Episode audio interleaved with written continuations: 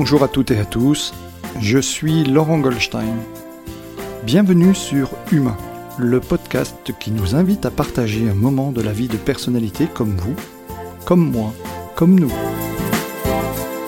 Tous ont accepté de faire un bout de chemin avec moi pour vous partager durant une heure leur humanité à travers la singularité de leur parcours et de leur chemin de vie. Bonne écoute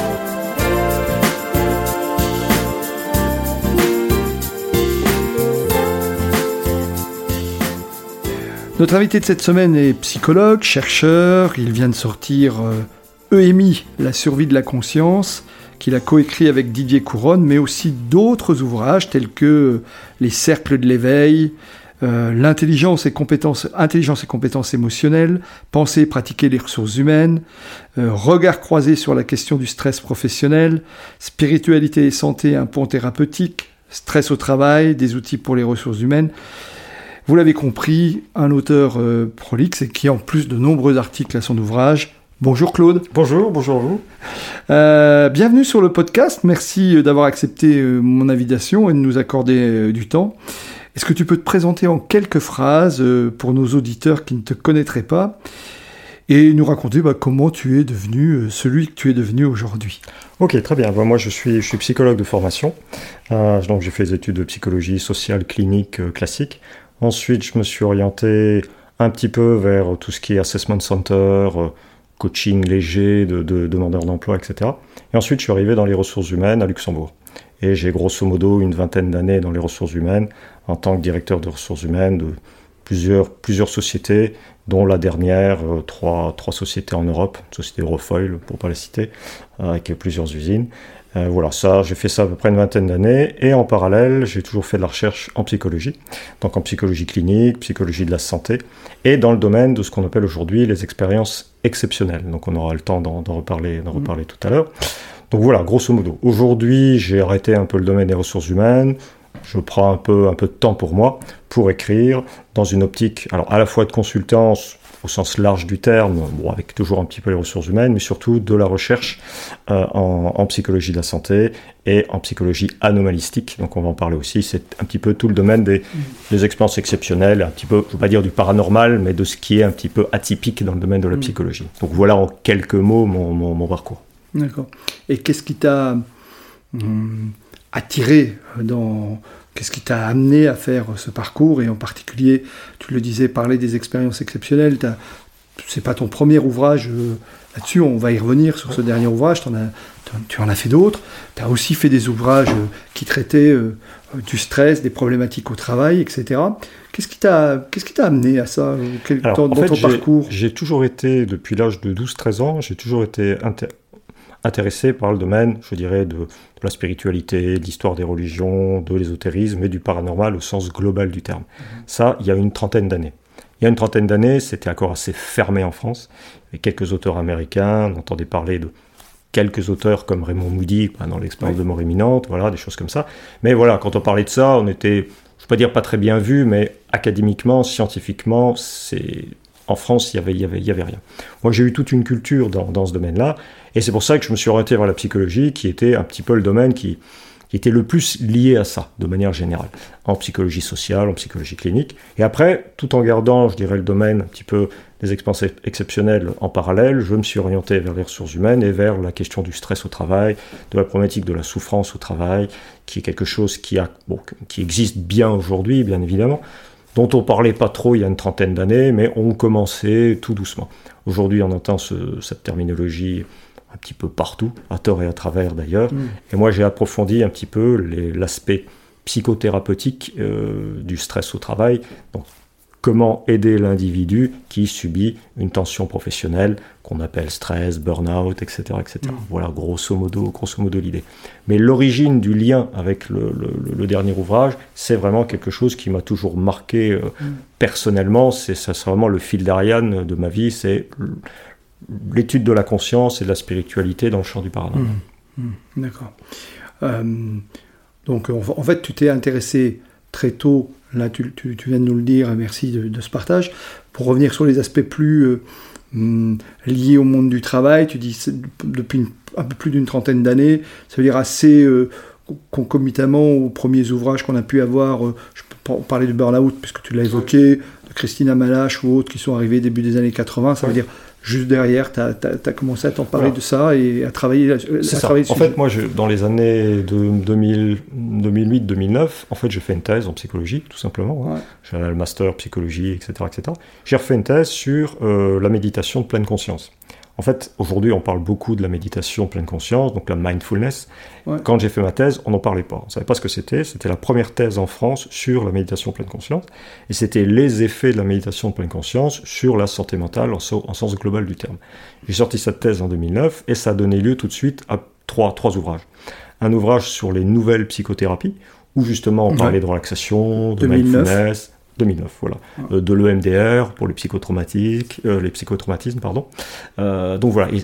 Et, ensuite, ben, je dirais, ce premier ouvrage a donné lieu à un autre ouvrage sur le stress au travail proprement dit, et sur le fait de se, allez, guérir, c'est un bien grand mot, mais je dirais s'adapter d'une manière plus pertinente aux situations stressantes par la méditation. Donc c'est par l'intermédiaire... Ça s'appelle soigner par la méditation. Soigner par la méditation. Ça c'est 2010. 2010, voilà, c'est ça. Par l'intermédiaire d'une thèse de recherche que j'ai fait à MS, le domaine de la santé a été un petit peu valorisé par le biais de la méditation. Et de là, j'ai rebondi sur les ressources humaines en disant comment, dans le cadre de la méditation, on peut aider les gens qui subissent des tensions professionnelles. Et là, il y a tout un, tout un discours, il y a plusieurs théories autour de ça, etc. Et, le discours passait bien déjà à l'époque ou en entreprise, parce que la méditation, alors en plus si on ramène ça dans le contexte, il y a, il y a déjà 12-13 ans en arrière, euh, Aujourd'hui, on l'entend plus parler, tu as raison. Aujourd'hui, on en entend parler, mais il y a en, 2008-2009, euh, mon directeur de thèse, par exemple, bon voilà, il a, je ne veux pas dire qu'il a pris un risque de, de, cette thèse, mais voilà, c'était, je, le remercie d'ailleurs, c'était vraiment très, très, très innovant de parler de méditation. Mhm. On parlait un petit peu de cette pleine conscience par l'intermédiaire d'un auteur américain, John Kabat-Zinn, qui a apporté ça, si vous voulez, en Europe. Et il y avait aussi un autre pendant de la méditation qui était la méditation transcendantale, la méditation de concentration, dont on parle très peu parce qu'elle a une connaissance un petit peu, une, on va dire une couleur un petit peu métaphysique, spirituelle, et donc ça passe pas trop. La méditation pleine conscience, elle a une vue laïque, donc ça, ça passe mieux.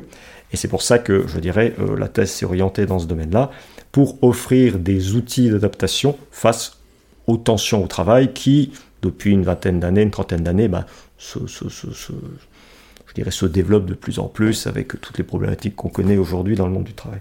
Hmm. Assez rapidement, en 2012, tu vas, sortir un ouvrage où déjà on a une, quelque chose qui est teinté là-dessus, que tu as coécrit aussi, qui était spiritualité et santé, un pont thérapeutique. En voilà. fait, la spiritualité va arriver assez rapidement dans tes, dans tes, ouvrages. Voilà. Dans le domaine de la psychologie, la question du, du stress au travail, bon, on connaît, on a X techniques de gestion du stress, mindfulness, mm. relaxation, sophrologie, enfin voilà, il y, a énormément de choses. Moi, j'ai développé ça, j'ai fait une thèse là-dessus, j'ai développé des outils, des protocoles, etc. Et ça s'est énormément développé après les années 2009, jusqu'à devenir quasiment aujourd'hui, euh, cette méditation de pleine conscience, quasiment un, bien de consommation. Et je le dis un petit peu entre, entre, guillemets, aujourd'hui, il y a même des petites applications, méditer, faites trois minutes de méditation, vous vivrez mieux, etc. etc. Tout ça, tout ça est très bien, mais la méditation, c'est quelque chose quand même qui pour moi est plus complexe et qui a une racine dans la spiritualité. Et aujourd'hui, ce que j'ai remarqué depuis ces 30 dernières années dans notre société consumériste, de production, etc., c'est que le domaine de la spiritualité et de la religion, on en parle quand même de moins en moins pour, je dirais, le, la personne lambda. Bien sûr, il y a des experts du domaine, il y a toujours eu gourous, tout, ce que vous voulez autour de ça, mais en dehors des spécialistes, il y a eu un petit peu, c'est un petit peu ce que Marcel Gaucher disait, un désenchantement du monde, mais aujourd'hui un réenchantement. Mais un réenchantement sous une forme un petit peu de nomadisme spirituel. On pique, on fait un peu du cherry picking à droite à gauche, on peut avoir un peu de tradition tibétaine, un peu d'hindouisme, un peu de christianisme, un peu d'islam, etc. Et finalement, je ne suis pas sûr qu'on avance vraiment. Et la notion de spiritualité aujourd'hui, ben, on ne sait pas trop de quoi on parle, euh, c'est vraiment une sorte de fourre-tout. Et c'est pour ça que j'ai écrit un ouvrage Spiritualité et santé, un pont thérapeutique, en basant beaucoup sur les études américaines qui ont grosso modo 25 ans d'avance sur la France, où justement le domaine de la spiritualité était associé à la médecine, à la psychiatrie, euh, par rapport au processus d'adaptation, de coping, de gens face à la mort, etc., etc. Et ça commence à se développer en France, mais c'est encore très, très, très... Mmh. Euh, c'est vraiment, il y a quelques auteurs qui travaillent sur ça. Je Je dis pas que c'est mal vu, mais en France, on est vraiment dans une forte matérialité, le primat de, la science. On tolère le reste, mais il y a peu de crédit pour développer ce genre de choses. Alors qu'aux États-Unis et ailleurs dans le monde, hein, mm. en Inde, en Chine, en Australie, etc., on voit que associer la spiritualité et la religion au processus d'adaptation face à la maladie est quelque chose qui apporte vraiment de, belles ressources pour le patient. Et donc c'est pour ça que j'ai fait ce bouquin dans les années en 2000. 2011, 2012. Oui, oui. C'est 2012. Voilà, Il, a 10, il a 10 ans. Ouais, c'est ça. Voilà. Euh, et deux, alors 2019, avant d'arriver au dernier ouvrage, là tu ressors les tu, tu écris alors il y, a presque une, j'aurais presque envie de dire une rupture euh, même s'il y a une continuité de, de, l'auteur dans, ses réflexions. Là, c'est un ouvrage que tu sors seul, qui sont les cercles de l'éveil, où, là, vraiment, là, on touche déjà, tu, tu parlais d'expériences extraordinaires. Tout à fait. Euh, on, sort de tes travaux quasi précédents, voilà, on, va vraiment sur quelque chose. Moi, ça m'avait marqué déjà à l'époque, tu, tu, tu m'avais fait... Je me souviens d'avoir acheté, acheté cet ouvrage et tu me l'avais dédicacé, mais Ouais, donc voilà. Donc, euh, Effectivement, avant les cercles de l'éveil, c'était un peu la période euh, stress au travail, adaptation, le monde de l'entreprise, qu'est-ce qu'on peut faire par rapport à ah tout ça? Et je suis arrivé à un constat finalement que, bon, offrir des outils de gestion du stress dans des contextes industriels ou financiers où de toute façon on ne change rien, c'est bien, mais c'est un, un, gros sparadrap, entre guillemets. Mhm. Donc, j'ai pas dit que j'ai pas vraiment mis ça de côté, mais bon, j'avais écrit pas mal d'ouvrages autour de ça, et je suis plus retourné mhm. vers l'éveil spirituel. Et donc, les cercles de l'éveil, c'est un petit peu une, une, réflexion personnelle sur un petit peu la, la société de consommation, de production, l'individu, quel est son but par rapport à ça Est-ce que c'est métro, boulot, dodo toute la journée, et puis des maladies à soigner, etc., etc., ou est-ce qu'il n'y a pas autre chose? Euh, de, l'étonnement philosophique, de la mm. réflexion, de, de, une certaine recherche d'une ivresse spirituelle, euh, de par la littérature, la philosophie, mm. etc. Et également le champ de la spiritualité qui arrivait déjà dans cet ouvrage-là par l'intermédiaire bah, d'expériences de mort imminente, mais pas uniquement. La spiritualité, c'est quelque chose d'extrêmement large. Les expériences exceptionnelles aujourd'hui nous offrent un pont de, de réflexion en fait sur notre rapport à la conscience. Parce qu'en fait, toutes ces années de recherche, c'est des années de réflexion sur la conscience, qu'est-ce qu'on en fait, qu'est-ce que c'est, et comment l'individu, comment l'humain se situe dans ce monde aujourd'hui qui est fait énormément de matérialité, mais qui n'est pas si matériel que ça quand on regarde vraiment des auteurs spécialisés dans le domaine. Mmh. D'où les sacs de l'éveil. Voilà.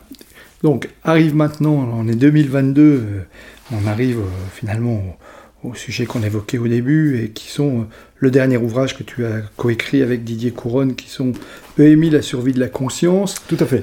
et, là, vous êtes parti vous le dites d'ailleurs, euh, sur une démarche euh, scientifique, réellement, hein, euh, de cette survie de la conscience. Bah, alors, rapidement pour nos auditeurs, même si je sais que beaucoup voient bien ce que veut dire EMI, est-ce que tu peux nous en parler et, qu'est-ce qui, qu'est-ce qui a fait que vous avez écrit ce livre et, Alors, en fait, L'expérience de mort imminente, qu'on appelle en anglais NDE, donc Near Death Experience, c'est quelque chose qui, qui a été bon, qui, qui, existe depuis depuis très longtemps dans, dans, dans l'histoire. Tu parlais de Moody tout à l'heure. Voilà. bon, mais, même dans l'histoire de la spiritualité, de la religion, on, a des on a des témoignages qui sont très proches des expériences de mort imminente. Mais effectivement, il y a eu dans les années 75 Raymond Moody qui a écrit son bouquin sur les expériences de mort imminente, avec Elisabeth Kubler-Ross qui a écrit également un ouvrage sur ça. Et ça, c'était vraiment les, les deux auteurs clés qui ont un petit peu révolutionné les choses autour de ça. Et les années ont fait que bah, un certain nombre de chercheurs se sont intéressés de plus en plus à ça dans la mouvance New Age, mais pas uniquement. Donc au début c'était vraiment la mouvance New Age, et après bah, la science a commencé à s'intéresser de plus en plus à ça. Et depuis maintenant les 15-20 dernières années, bah, il y a de fortes recherches scientifiques sur le domaine. Alors pourquoi nous on s'est intéressé à ça? Avec Didier Couronne, en fait lui est très intéressé à ça depuis bien une trentaine d'années, c'est un petit peu sa, sa, passion, dans une optique littéraire, sociale, etc. Et moi, mon, mon domaine, ça a été toujours, toujours la conscience, en fait. Et on a essayé de faire un mix, on s'est dit, bah voilà, on essaye d'étudier la conscience, comment elle fonctionne, et on essaye de faire réfléchir le lecteur sur en fait deux tendances qu'on appelle en anglais lean brain et loud brain. Mhm. Lean brain, c'est la conscience qui est liée au cerveau, tout simplement. Et quand il n'y a plus de cerveau, il n'y a plus de conscience et c'est terminé. C'est le principe de la matérialité de la science actuelle, entre guillemets. Loud brain, c'est de dire bah, la conscience, elle est délocalisée, elle est non locale. Vous mourrez, la conscience continue. Et là, on rentre bah, dans le champ un petit peu de ce que les expériences New Age ont développé, mais également dans le champ de la spiritualité, de la religion, dans le champ de la croyance. On n'est plus dans le champ de la science. Alors nous, avec cet ouvrage, on a fait un petit peu un état des lieux sur les expériences de mort imminente, hein, qui sont des expériences qui, sont maintenant, je ne veux pas dire fréquentes, mais beaucoup plus fréquentes qu'on ne le croit. Hein, une personne sur dix qui ont des problèmes cardiaques, des choses comme ça, ont fait des expériences de mort imminente. Et tout ça, c'est vraiment scientifique. Il y a, des, il y a des, des, des, groupes de recherche, notamment le Coma Science Group en, en Belgique, qui s'intéressent vraiment à ça, mais toujours dans une optique neurologique scientifique. Mais voilà, grosso modo, les scientifiques sont intéressés par l'expérience de mort imminente avec plusieurs types d'interprétations aujourd'hui, neurologiques, physiologiques, métaphysiques, bon voilà. Et il y a une belle ouverture de la part des scientifiques parce que on dit pas. Il y a une trentaine d'années, on disait euh, il y a une apoxie du cerveau, boum, c'est ça, et puis il n'y a rien d'autre, etc. Aujourd'hui, on est ouvert à beaucoup plus de choses. Donc le, neurologue qui va étudier ça, il va pas dire euh, l'expérience métaphysique, c'est du pipeau. Il va dire moi, c'est pas ce que j'étudie. Peut-être c'est ça, allez voir les spécialistes. Moi, j'étudie l'aspect neurologique. Le psychologue va dire j'étudie la psychopathologie, etc., etc. Et tout ça a donné lieu à énormément de recherches, de chercheurs, de revues, d'ouvrages autour de ça qui donne vraiment aujourd'hui une somme très très très importante d'informations. Nous, on a synthétisé un peu tout ça et on s'est dit, bah, qu'est-ce qu'on fait? On fait un ouvrage scientifique pour des scientifiques? On s'est dit non, on va faire de la vulgarisation. On va essayer de faire de la, vulgarisation pour justement toucher le grand public en disant, bah voilà les émis, qu'est-ce que c'est, d'où ça vient, euh, comment ça heurte l'individu, euh, est-ce que c'est difficile d'en parler, parce qu'il y a une trentaine d'années, quand vous parliez d'EMI, euh, on, vous orientait vers, vers, le, vers, le, vers le psychiatre. Aujourd'hui, c'est beaucoup plus ouvert, bien que. Et on s'est dit, bah voilà, on rentre par la porte des EMI pour en fait étudier la conscience. Et ensuite, dans cet ouvrage, on donne des grilles de lecture. Des grilles de lecture philosophiques de la conscience, des grilles de lecture métaphysiques, des grilles de lecture ésotérique, on n'en a pas trop parlé, mais là il y a vraiment tout un, tout un champ énorme à, développer, et des grilles de lecture en lien avec la physique quantique, qui sont vraiment beaucoup plus complexes.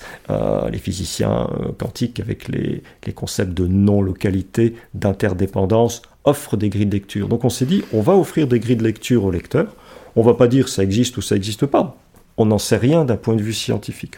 On rentre par le champ de la science, on observe, on se pose des questions et on reste ouvert. Et on donne un certain nombre, en tout cas le plus d'informations possible au lecteur pour que lui-même puisse se faire sa propre opinion et pour que lui-même puisse aller, je dirais, chercher d'autres articles, scientifiques ou pas, dans ce domaine-là. En espérant justement inviter l'individu à sortir d'un monde, je dirais, assez, euh, assez, assez catégorisé, inscrit dans la matérialité, où on dit, bah, il n'y a pas que ça quelque part. Et peut-être ça nous interroge aussi sur le sens de la vie et notre rapport au monde, notre rapport à l'autre, de manière générale. Mhm. D'accord. Euh, alors oui, donc les, fameuses EMI, euh, forcément maintenant, tu, l'évoquais, tu donnais un ratio euh, que, tu connais sans doute parce que vous l'avez étudié d'une sur dix je renvoie nos, auditeurs à, l'épisode précédent avec Karine Plagnard qui, a elle-même fait une EMI. Donc effectivement, je sais, mais le professeur Charbonnier et d'autres disent en particulier que c'est l'évolution des techniques de réanimation qui permet finalement aujourd'hui d'avoir un, panel plus important, euh, et puis euh, une meilleure, un meilleur accueil de l'écoute parce que je, me, je, me, souviens des, de des travaux faits par Afiem Poutou euh, que avec lequel j'ai travaillé il y a quelque temps qui avait fait un travail là-dessus aussi qui disait qui parlait du coaching nécessaire enfin qui proposait le coaching à des gens qui étaient qui avaient fait des EMI parce que ils souffraient de, de, de de la non-compréhension quand ils sont revenus euh, dans l'environnement des personnes qui voulaient pas soit entendre parler de ce qu'ils racontaient, soit ils étaient, il y avait aussi une forme de colère, c'est pourquoi on m'a ramené, moi je voulais pas revenir. voilà, il y avait un peu tout ça, et il disait il y a un nécessaire accompagnement, il n'y a pas une prise en charge encore très importante des personnes qui ont vécu des EMI. Alors ça commence à changer justement. Mm. effectivement, pour rebondir sur ce que, sur ce que tu disais, euh, il y a 10 ans, 20 ans, 30 ans, quand on faisait une EMI, une EMI pardon, une NDE, euh, on n'en parlait pas. On n'en parlait pas, l'individu était complètement bousculé. Euh, elle décrivait bon, ce qu'on voit classiquement dans les émis, bien que dans le domaine des émis, il y, a énormément de choses. Il n'y a pas une émis type, on parle plutôt d'un continuum d'expériences de mort imminente, où effectivement il y a ce, cette lumière, des fois on voit des, des, gens qui mm. sont morts, des fois il y a, cette, cette, projection du corps, enfin il y a, différents types de, de, de facteurs qui sont bien décrits aujourd'hui, mm. quasiment une douzaine de facteurs avec des échelles qui explicitent un peu tout ça. Euh, les échelles de Grayson, donc Grayson c'est un scientifique extrêmement connu qui ont, qui ont oui, parce qu'il y a quelqu'un qui a fait une en France, il y a quelqu'un qui a fait une thèse doctorale aussi. Il y a quelqu'un qui a fait une thèse doctorale en médecine sur ce domaine-là aussi, et maintenant ça commence vraiment, vraiment à se développer. Donc en fait, le patient qui faisait une émie, il était perdu. Mm. Son médecin ne pouvait pas lui répondre, le psy Bon, il ne savait pas trop quoi dire, etc. Maintenant, depuis, je dirais, quelques années, notamment à Nancy, il y a un service, le CIRCE, qui s'occupe des expériences dites exceptionnelles, où on sait écouter les patients sur toutes les expériences exceptionnelles. Pas uniquement les émis, mais ça peut être euh, le contact avec des entendeurs de voix, ça peut être euh, des, gens qui ont, qui ont vécu des contacts avec, avec des médiums et qui, qui sont entrés en contact avec, avec des, des personnes disparues tout le domaine, je dirais, du champ un petit peu du paranormal de la parapsychologie, et c'est fait par des psychologues qui sont formés à ce domaine et qui ne jugent pas, qui ne disent pas c'est vrai ou c'est pas vrai. On écoute le patient et on essaye de l'aider à intégrer, à digérer cette expérience pour lui permettre de mieux vivre. C'est vraiment ça l'idée et ça commence maintenant de plus en plus. Donc il y a un certain nombre de psychologues, notamment à Nancy, qui, travaillent sur ça, et d'autres bah, vraiment qui font de la recherche sur les émis et sur tous les autres domaines, et là en fait on rentre dans le champ de la parapsychologie, la parapsychologie scientifique, qui est pas vraiment reconnue encore en France, mais qui existe et qui est reconnue aux, États-Unis vraiment, avec la grande organisation qui est la Parapsychological Association, qui, regroupe vraiment de mm. très très grands savants, euh, Dean Radin pour pas le mm. citer par exemple, et, bien d'autres, qui font vraiment des recherches extrêmement poussées. Euh, avec des, vraiment des, des, blindages statistiques de, de, de, haut niveau sur tous les domaines de la parapsychologie, qui sont télépathie, télékinésie, mm. clairvoyance, clairaudience, etc., etc. Les émis rentrent pas vraiment dans le champ de la parapsychologie, mais tournent autour d'une certaine manière. Et donc, voilà, on écoute mieux les patients, on sait travailler avec eux, et on sait donner du sens à ça. Indépendamment du fait que on y croit, on n'y croit pas il y a toujours deux domaines, et il y aura pour l'instant toujours deux domaines. La science, qui ne peut pas se baser sur la croyance, elle ne peut que prouver les choses. Aujourd'hui, on ne peut pas prouver une émie, il faudrait, il faudrait pouvoir la susciter. Or, aujourd'hui, hmm. susciter une mort imminente, euh, c'est éthiquement très très très difficile. Et c'est quasiment impossible. Donc, la science essaye d'investiguer les caractéristiques de l'émie, les conséquences de l'émie sur les individus. Moi, je travaillais en parallèle sur les, les conséquences d'une émise sur euh, l'augmentation de la spiritualité chez des sujets. Donc ça, la science peut le faire. Et après, il y a le domaine des croyances.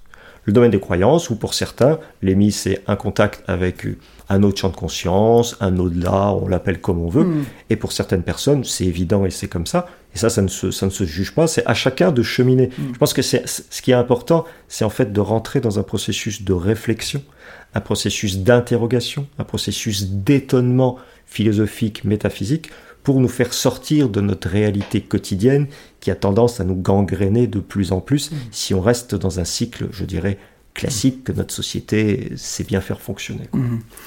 Tu, Alors, tu viens de dire plein de choses extrêmement intéressantes. Euh, une, première là, qui me vient, tu, évoquais ce, ce, groupe de psychologues à Nancy et, oh, naturellement on parlait des EMI, voilà, tu, tu viens d'en parler, J'y reviendrai aussi par rapport à la notion de croyance. Euh, mais tu parlais aussi, que ça ne m'a pas manqué de m'interpeller. Alors, ceux qui entendent des voix, tout ça, c'est OK. Euh, mais des gens aussi qui, tu disais, qui avaient, travaillé, qui avaient vu un médium, euh, parlé avec des personnes et, qui en avaient été bouleversés ou touchés, c'est ça en fait Tout à fait, tout à fait. Parce que, parce que si je vais voir un médium, je choisis d'y aller. Je dois aussi m'attendre à.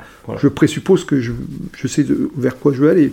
Alors, très souvent, les gens qui vont voir un, médium, soit c'est des gens qui le font dans une, dans une, dans une démarche exploratoire, soit c'est des gens qui le font dans une démarche, je ne veux pas dire de souffrance, mais ils souffrent de quelque chose.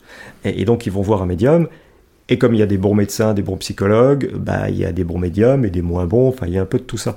Et des fois, vous allez voir des gens qui, qui sont dans ce domaine-là, mm. généralement ça se passe très bien, mais des fois, ces informations arrivent d'une manière brute, ils sont pas filtrés. Et ça peut, ça peut heurter l'individu s'il n'est pas prêt à ça. Mm. Donc il faut être prudent par rapport à ça. Tout dépend pourquoi on va le voir, effectivement. Mais si le médium, il vous dit demain, bon bah voilà, il va vous arriver ça, ça, ça, ça, faites vite ça, ça, ça, ça peut être dangereux, ça peut interpeller. Alors généralement, les gens qui, qui, sont médiums et qui professent, ils sont prudents, ils, ils font bien leur travail. Voilà. Mais on est quand même dans un domaine inexpliqué, qu'on ne connaît pas. Et le champ de la psychologie anomalistique étudie tout ça pour donner, je dirais, des, des grilles de lecture différentes peut-être même au médium, comment, comment créer sa relation thérapeutique mm. avec, avec le patient, bien qu'on n'est pas dans une approche thérapeutique, mais quand même, de, quelque part. Vous savez, quand vous allez voir un médium, vous allez le voir, vous faites ce qu'on appelle des, contacts avec des défunts, bon, ça veut dire ce que ça veut dire, ou euh, des, des, conseils sur l'avenir, des choses comme ça. Donc le médium, il travaille avec différents types, il travaille avec des jeux de cartes, mm. il, a, il, a, sa technique, etc. Après, on y croit ou on n'y croit pas, peu importe, mais les gens qui vont les voir, bah, ils, attendent quelque chose. Et ça, bah, il faut rester un peu, un peu prudent par rapport à ça.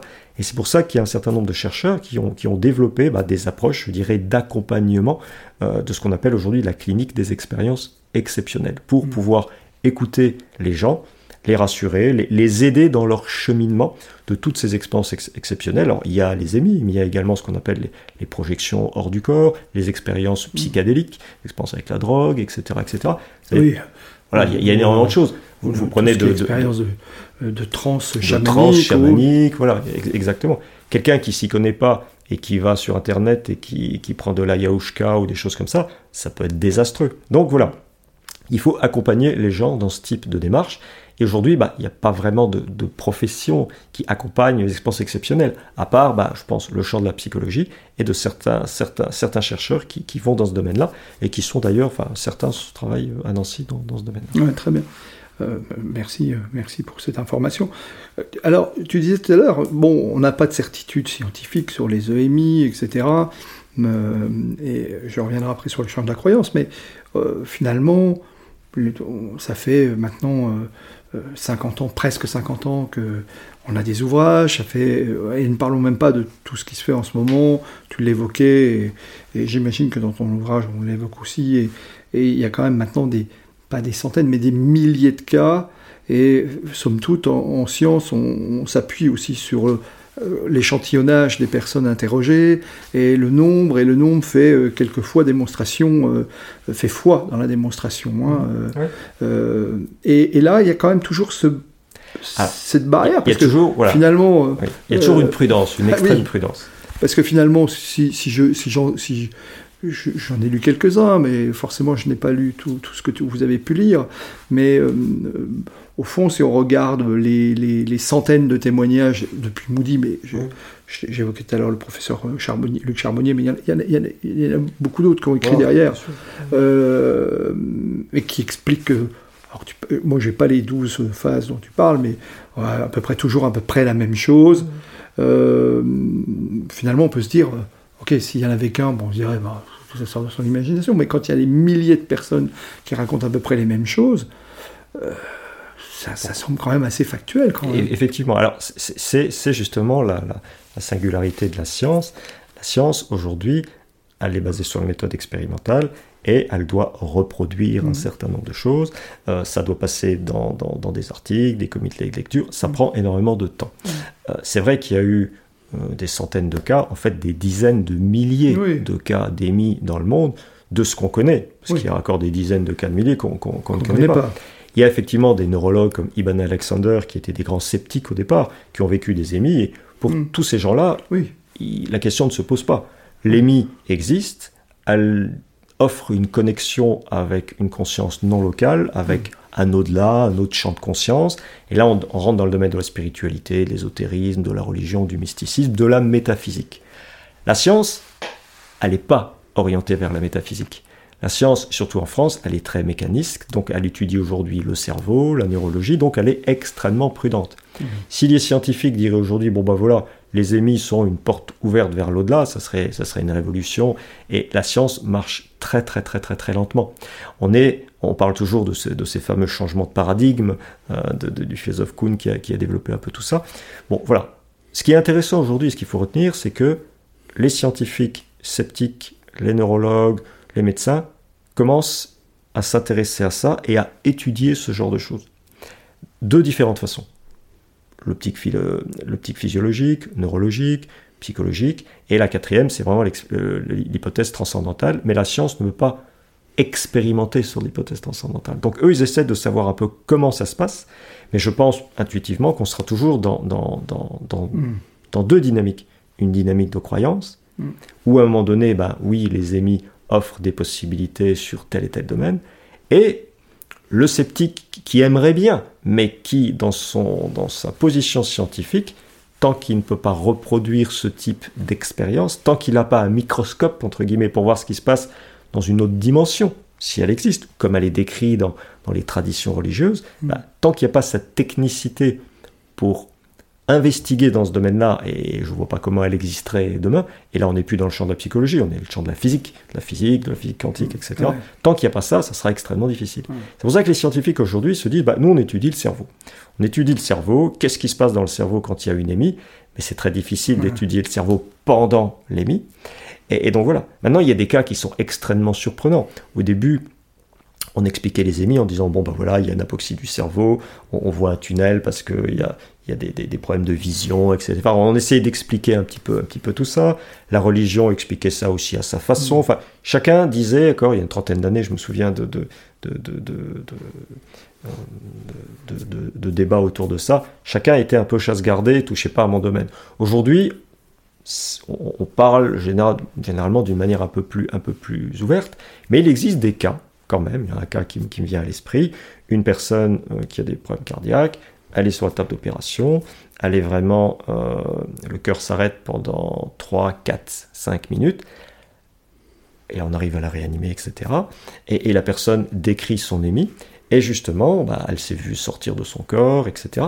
Elle a entendu de la musique, elle a entendu, euh, on lui a enlevé un dentier à un moment donné qu'on a mis dans, qu'on a mis dans un. elle a décrit tout ça. Et quand elle est revenue, elle dit bah voilà, vous avez mis la musique là, vous avez pris des notes dans le truc là, vous avez mis euh, un certain nombre de mes affaires là. Impossible que la personne sache ça. Totalement impossible. Et face à ça, les scientifiques, comme dans beaucoup de guérisons particulières, comme beaucoup de phénomènes particuliers, Qu'est-ce que vous voulez qu'ils disent? Ils disent bah, on constate, mais on ne sait pas expliquer. Et très souvent, les scientifiques aussi, quand ils sont entre eux, bah, ils parlent de tout ça. Et quand ils sont, je veux face à l'institution, ils doivent prendre un peu plus, je dirais, de, recul et de prudence, parce que ce fameux paradigme d'ouverture, il commence à s'ouvrir, mais vraiment, on, on, ouvre la porte un tout petit peu.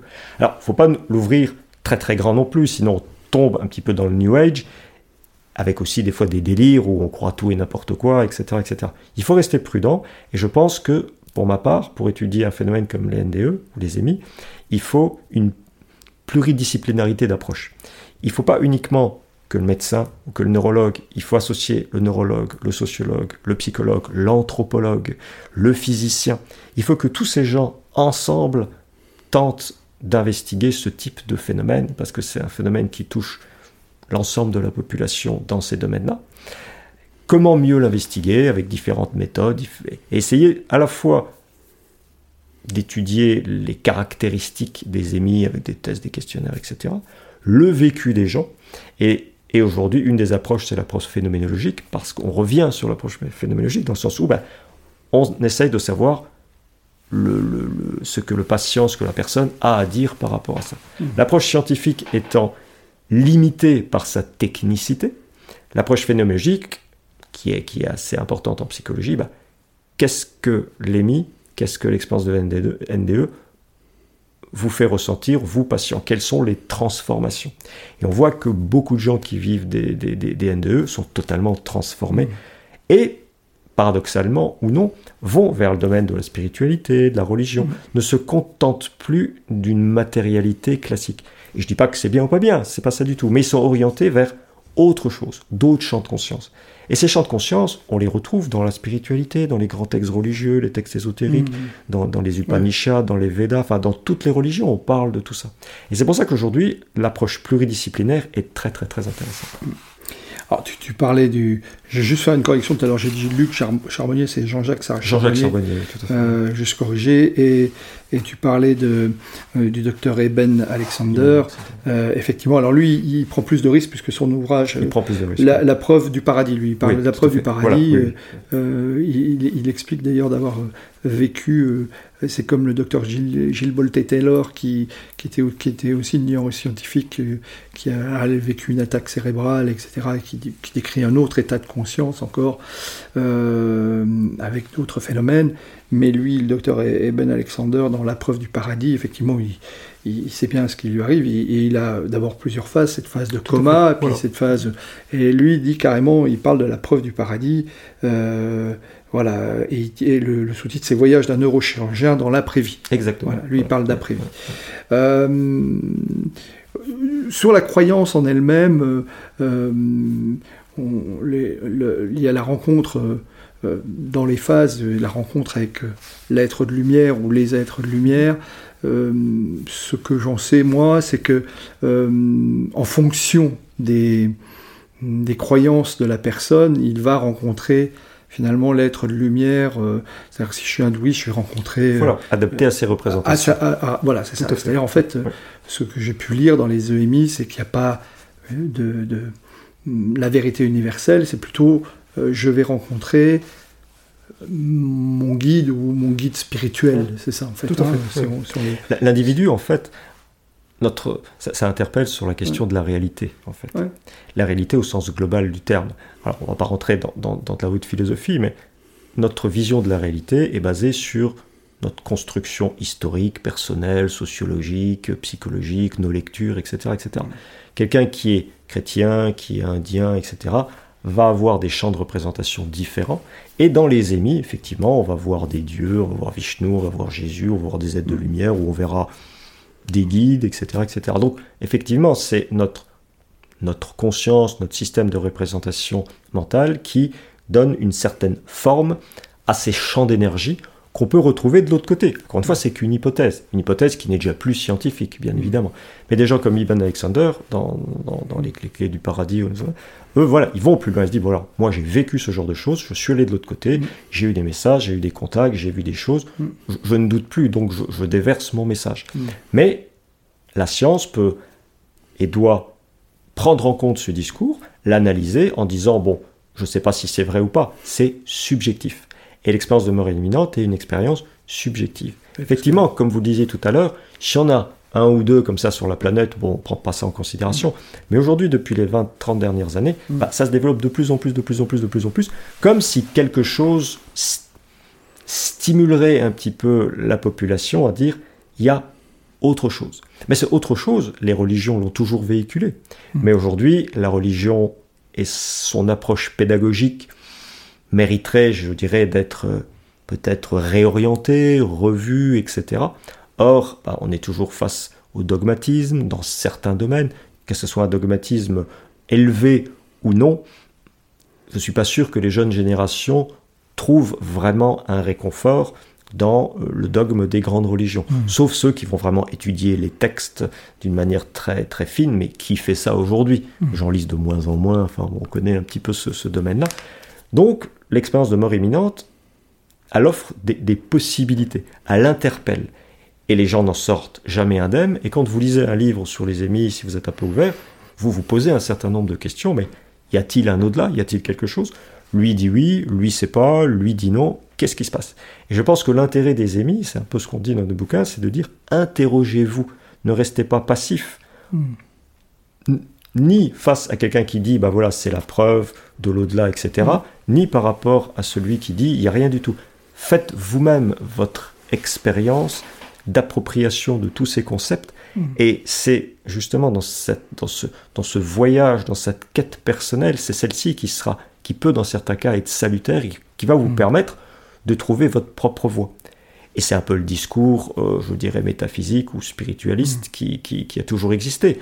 Mais tout le monde ne lit pas les Upanishads, tout le monde ne lit pas les textes mystiques de, des grands mystiques chrétiens. Mm. Donc voilà, les émis, c'est assez facile d'accès et beaucoup d'ouvrages scientifiques ou même de vulgarisation offrent des, une sorte de, de couleur différente à l'ensemble de la population.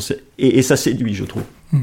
Alors, dans la, malgré tout, dans la, majorité des cas, tu, tu sais tout à l'heure l'expérience de ce monsieur qui était euh, sur la table d'opération. Euh, euh, on revoit souvent dans plusieurs ouvrages cette expérience de cet aveugle de naissance qui a pu décrire ce, ce qui s'était passé dans la salle d'opération et même décrire les couleurs, etc., qui reste totalement inexpliqué. L'autre qui était sur le toit, qui a vu ce qu'il y avait sur le toit, etc., etc.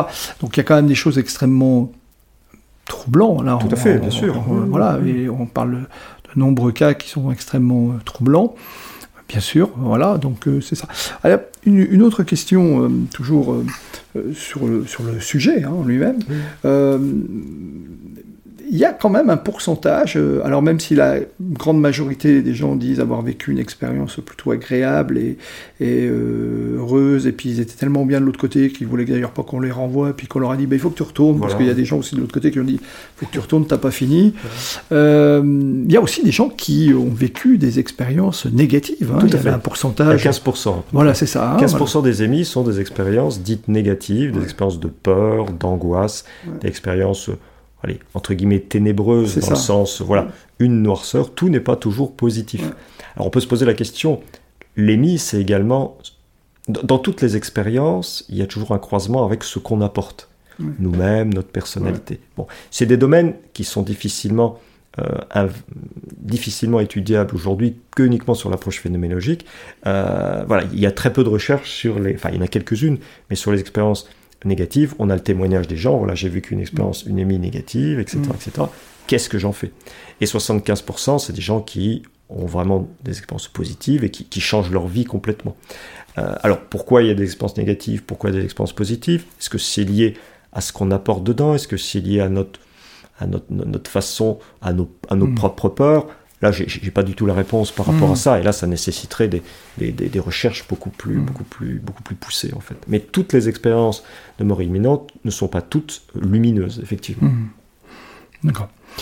Merci. Hein, donc, cet ouvrage, alors comment on peut se procurer tes ouvrages alors, il y a un site, on mettra le lien naturellement dans le descriptif de l'épisode et donc euh, on reverra vers. En fait, c'est les, éditions, les éditions de Vinci. Bon, ça se trouve dans les librairies, Amazon, une fois tous les tous les, tous, les, je dirais tous les, tous les librairies classiques, on peut le trouver euh, sans, sans, aucune difficulté. D'accord. Pour revenir à un sujet qui était, euh, qui est aussi lié à, à, ce que tu, à ce que tu, à ce que tu, tu aimes et, et, aussi ton cœur de métier. Tu as beaucoup travaillé sur le stress, tu as beaucoup travaillé la pleine conscience, tu as, as, aussi travaillé sur l'intelligence, l'intelligence et les compétences émotionnelles. Euh, que, quel conseil tu pourrais donner à quelqu'un euh, qui, euh, dans cette période que tu décrivais d'ailleurs tout à l'heure, qui serait sous stress, euh, voilà, est-ce que et puis est-ce que toi-même d'ailleurs tu as des rituels de vie ou des choses qui te permettent de gérer la pression Moi j'ai fait j'ai fait de la méditation il y a très très j'avais commencé à faire de la méditation à l'âge de 12-13 ans. j'ai commencé très tôt lié à des expériences personnelles, etc. Et je j'en fais pas régulièrement, j'en fais quand j'ai quand j'ai envie d'en faire il faut, il faut vraiment le ressentir. Il y a des gens qui font de la méditation, encore une fois, qu'est-ce que c'est la méditation? Là aussi, c'est quelque chose de très, très, de très, très large. Et je dirais qu'il y, a deux façons. Il y a la méditation de concentration où on ferme l'esprit sur une concentration, sur une flamme, sur un mantra, sur une parole, etc. Mm. Et il y a cette méditation de pleine conscience où on observe le flux des pensées sans les juger, sans s'y accrocher. C'est loin d'être évident. C'est loin d'être évident parce que quand on fait ce genre de choses pour diminuer euh, du stress, on veut un accomplissement, on veut une réussite. Or, la méditation, c'est tout sauf une réussite. C'est un petit peu le discours d'un philosophe indien, Krishnamurti, qui a très très bien expliqué tout ça. Euh, la méditation, c'est pas se mettre assis et dire ça ira mieux, je, vais réduire le stress. Non, ça c'est une technique de gestion de mm. stress. Donc aujourd'hui, bon voilà, moi j'ai titillé un peu différents types de, de, de façons de gérer le stress, mais c'est pas facile. C'est jamais facile. Et c'est pas en, en suivant un protocole de méditation ou de relaxation, ça va aider sur le moment. Mmh. Ce qui est important, si vraiment un conseil à donner, c'est de rentrer dans des, des, des, des, processus à long terme. Faire une séance de méditation une fois de temps en temps, c'est bien, mais je ne suis pas sûr que ça va entraîner euh, des processus adaptatifs mmh. pérennes. Il faut se prendre 20 minutes, 30 minutes, tous les jours, tous les deux jours. Un peu comme quand on fait du sport, c'est la mm. même chose. Quelqu'un qui fait un footing euh, deux heures tous les jours, il se sentira très bien, il va créer de la sérotonine, il se mm. passera très bien. Voilà, tout le monde ne peut pas faire ça. La méditation, bah, c'est un peu la même chose. Plus vous en faites, plus vous rentrez dans un, dans un processus de vie où justement, d'une part, vous commencez à prendre du temps pour vous, du temps à revenir à, des, des, des, à votre propre conscience, à des ressources naturelles, à une connexion avec vous-même. Et ça, c'est très important. Aujourd'hui, dans notre société de production-consommation, où il y a une, euh, vraiment une, une accentuation, une accélération du temps, l'individu entre 7h du matin et 22h, il a peut-être 5, minutes pour lui. Je caricature un peu. Mais entre les bouchons sur la route, le métro, les responsabilités, les enjeux de performance, le stress lié à tout ça, on mange pas bien, etc., etc., etc., la vie familiale, les enfants, enfin bref, tout ça, le stress des médias dans des périodes difficiles, enfin, c'est assez connu tout ça. Qu'est-ce qui reste? Il reste les vacances où on décompresse un mm. peu, etc. Donc l'idée, c'est vraiment de prendre une demi-heure par jour de temps pour soi où on coupe tout, on lâche prise, etc. Mm. Mais c'est loin d'être évident. C'est loin d'être évident parce qu'on trouvera toujours une excuse pour dire bah j'ai pas le temps, je le fais demain, etc. Et c'est pour ça que les gens aujourd'hui, je pense, enfin c'est ce qu'on entend en tout cas, et là c'est plutôt le psychologue qui parle, vont quand même pas très bien. Il y a une souffrance psychologique qui est quand même très très très importante parce qu'on est dans un mode de société que moi je qualifie de pathologique de plus en plus. D'accord. On se connecte moins à la nature, on se connecte moins aux autres, on se connecte de plus en plus à nos téléphones portables, à Internet, à des jeux, etc. etc. Et tout ça, ça crée un contexte qui nous, nous détourne, je pense, d'une certaine nature, d'une certaine fraîcheur qui pourrait nous faire du bien. Mhm. Qu'on retrouve peut-être en vacances. Les gens vont en vacances, on dit Oh là là, je me suis baladé pendant une heure, qu'est-ce que ça m'a fait du bien mais pourquoi ils ne le font pas tous les jours? Ils vont dire bah, j'aimerais bien, mais je peux pas à cause de ça, de ça, de ça, de ça, de ça. Donc je suis stressé, donc euh, j'en peux plus, je prends des anxiolytiques. Bon, ça aide. Maintenant, les techniques de méditation, de, de, de, de relaxation demande du temps. Et c'est pas toujours évident pour des gens avec des enfants, etc. C'est pas toujours évident. Mmh. Donc le conseil, c'est stimulez-vous à, je dirais, des approches pour vous-même, que ça soit de la méditation, que ça soit de la musique, que ça soit de l'art, mmh. que ça soit du cinéma. Prenez du temps pour vous, pour décompresser, pour mmh. vous retrouver, pour vous ressourcer. Ça, c'est très important. Et déjà ça, aujourd'hui, tout le monde n'y arrive plus. Mhm. Et, la situation sociale, économique, familiale et sociologique est complexe. Mhm. Et on arrive à des situations explosives mhm. euh, qui font le bonheur euh, bah, des psychologues, des avocats, des médecins, etc. etc. Et c'est, le monde est comme ça aujourd'hui, malheureusement. Merci pour, euh, merci pour ça et je partage beaucoup ce que tu dis. Et d'ailleurs, beaucoup de nos invités à ce micro ont, ont partagé à peu près les, les, les mêmes choses. Euh, et oui, la, balade d'une heure, euh, tout, le monde aime la faire en vacances. Euh, Bien sûr. Euh, bord de mer, montagne, etc. Et oui, bon, après, c'est sûr, ça nécessite, dans, le rythme que tu décrivais tout à l'heure, soit de se discipliner, c'est-à-dire se lever encore une heure plus tôt le mmh. matin ou une heure et demie, ou, coucher plus tard le soir, mais ça c'est encore autre chose. Et, juste pour ajouter un élément, aujourd'hui on est dans une société de plus en plus mentale. Mm. Et notre mental, il nous joue des tours. On est prisonnier du mental. Mm. Notre mental, il cogite tout le temps, tout le temps, tout le temps, tout le temps. Il s'arrête jamais. Il se construit également sur des peurs, parce qu'aujourd'hui, bah, il bah, y, y, a des peurs qui nous, qui nous empêchent d'aller à un endroit, à un autre. Et le mental, il s'arrête pas, il s'arrête pas, il s'arrête pas. Essayez de ne plus penser, essayez de faire taire votre mental. Mm. Vous verrez que c'est que c'est quelque part impossible. La méditation peut aider. Et au fur et à mesure des gens qui font de la méditation, la méditation de pleine conscience, par exemple, si on parle d'observance thérapeutique, généralement les, protocoles, c'est dur 8 semaines, 4, euh, hmm. euh, heures par semaine sur 8 semaines, et c'est des méditations qui sont accompagnées par des méditants chevronnés. Et quand vous êtes accompagné, bah, vous avez déjà une aide, c'est autre chose. Et donc les gens pratiquent. Mais hmm. dès qu'on lâche, euh, qu'on lâche l'accompagnement, bah, il y a peut-être 10, 15, 20%, je dirais entre 10 et 15% de gens qui, qui continuent parce qu'ils trouvent quelque chose. Mais 10-15%, c'est pas beaucoup. Et au bout d'un an, c'est plus 3-4%. Et finalement, on arrive à 2% de gens qui sont un peu, qui ont ça en eux, qui sont un peu mystiques, métaphysiciens, etc. Oui, tout simplement qui, sont. Donc il faut, il faut un accompagnement. on parle beaucoup de coaching un peu aujourd'hui dans, dans différents domaines, mais je pense qu'il faut accompagner les gens pour leur permettre de trouver un temps pour eux quel que soit le mode, je dirais, de, de, de, de moyen de, de, lâcher prise d'une certaine manière, grosso modo. D'accord. Euh, quels sont tes projets là? Parce que je, je, je, m'autorise à poser la question, parce que bien sûr tu viens de sortir un nouvel, vous venez de sortir un, un nouveau livre, mais je regarde dans les dix dernières années, tu as été extrêmement... Euh, tu as produit énormément. C'est quoi tes projets pour les années à venir, là, 2023, 2024 Dans le domaine de l'écriture Peu importe, tes projets de manière générale. Dans, le domaine de l'écriture, je suis en train de. Enfin, je participe à une direction d'ouvrage sur un traité de parapsychologie qui sera le premier ah. traité de parapsychologie en France, avec vraiment euh, les spécialistes du domaine, notamment beaucoup de, de gens de l'Institut métapsychique international, l'IMI, à Paris, qui sont vraiment les spécialistes du domaine. Donc en fait, on, on, fait un état des lieux un petit peu de, de, mm. de, la parapsychologie scientifique.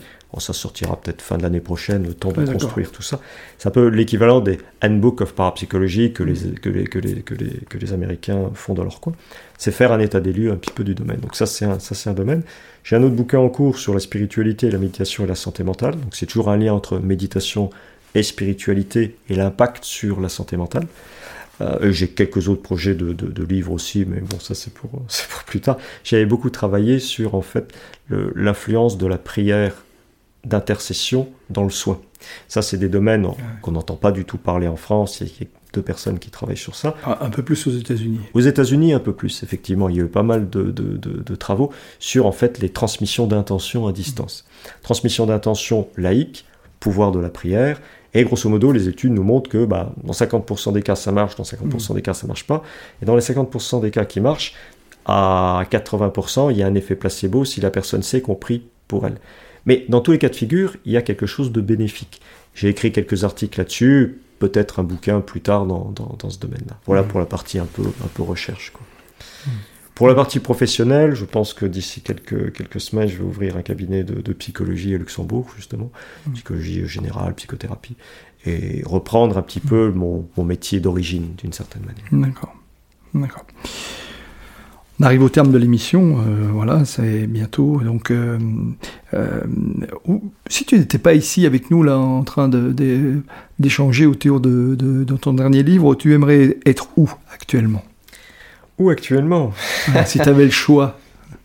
On va pas parler de, on va pas parler, on va pas parler de physique quantique, d'être à plusieurs endroits en même temps, mais voilà, si, tu avais le choix, ça serait où? C'est une bonne question, parce que je reviens de vacances, là, donc je suis assez rassasié de, pas mal de choses. Euh, difficile, difficile de répondre à cette question, parce qu'en fait, moi, ce qui m'intéresse beaucoup, c'est de partager mes expériences avec des gens, mmh. et de de développer une cogitation autour de ça. Et c'est ce, que, c'est ce qui m'apporte vraiment beaucoup pour permettre d'interagir. Ce qu'on ne fait pas suffisamment, en parler de mmh. temps, pour justement se lancer des débats comme ça, il faut encore plus de temps. Et ça, c'est vraiment ce qui, ce qui, ce qui, ce qui m'apporte beaucoup. Donc des, des, des, des, moments d'interaction avec des gens ouverts et intéressés, euh, ça, ça, ça, ça m'aide beaucoup. Voilà. D'accord. D'accord. Super. Euh, quel livre recommanderais-tu à nos auditeurs s'ils en avaient un à lire? Lequel serait-il? Alors aujourd'hui, alors il y, a, beaucoup, il y a beaucoup, il y a beaucoup d'ouvrages. Moi, j'aime bien un, auteur français qui s'appelle euh, Daniel Meroy, Anne Givaudan. Je ne sais pas si vous, si vous connaissez. C'est des gens qui, qui ont écrit une, trente, une cinquantaine de livres depuis vraiment très mm. très très longtemps. C'est des mystiques.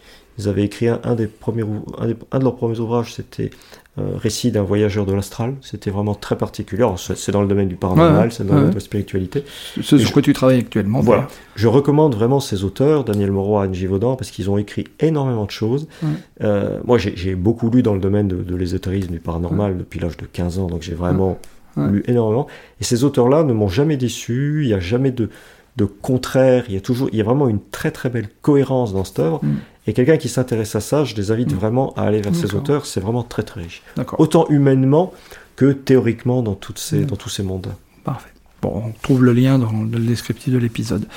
Euh, et dernière question, qui me recommanderais-tu de rencontrer pour un prochain épisode? Alors, j'ai un collègue de travail qui s'appelle Renaud Qui est justement euh, un peu pionnier dans le domaine des, expériences exceptionnelles et qui, qui, serait très très très intéressé, enfin je suppose qu'il serait intéressé euh, et qui aurait vraiment beaucoup de choses à apporter sous l'angle scientifique. Il est donc maître de conférence en psychologie à Nancy en psychologie clinique, psychopathologie, et vraiment référent sur les NDE. Il a écrit aussi certains ouvrages sur les NDE, un qui est sorti récemment justement, un psy face, face à la mort. Donc c'est une, une, autre, une autre approche scientifique des NDE. Des NDE. Il, connaît énormément de choses dans ce domaine. Donc s'il y a quelqu'un, lui, je le recommande vraiment.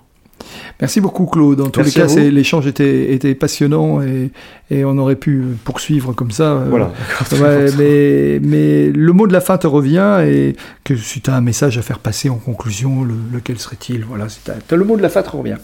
Ah, le mot de la fin, j'ai tendance à dire aux gens, prenez du temps pour lire, prenez du temps pour...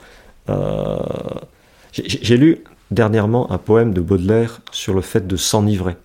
Et il disait, enivrez-vous de poésie, d'amour, euh, de vin euh, ou de bon sens à votre guise? Et je pense que ça, c'est vraiment pour moi le mot de la fin, que les gens s'enivrent de quelque chose qui leur font plaisir par la lecture, par les arts et par tout ça en général. Merci infiniment Claude d'être venu au studio Marine euh, où nous avons repris nos quartiers. Merci à Laurent Bernat pour la, le, le travail d'enregistrement et de post-production. Et nous, on se retrouve très vite pour un prochain épisode. À bientôt. Merci.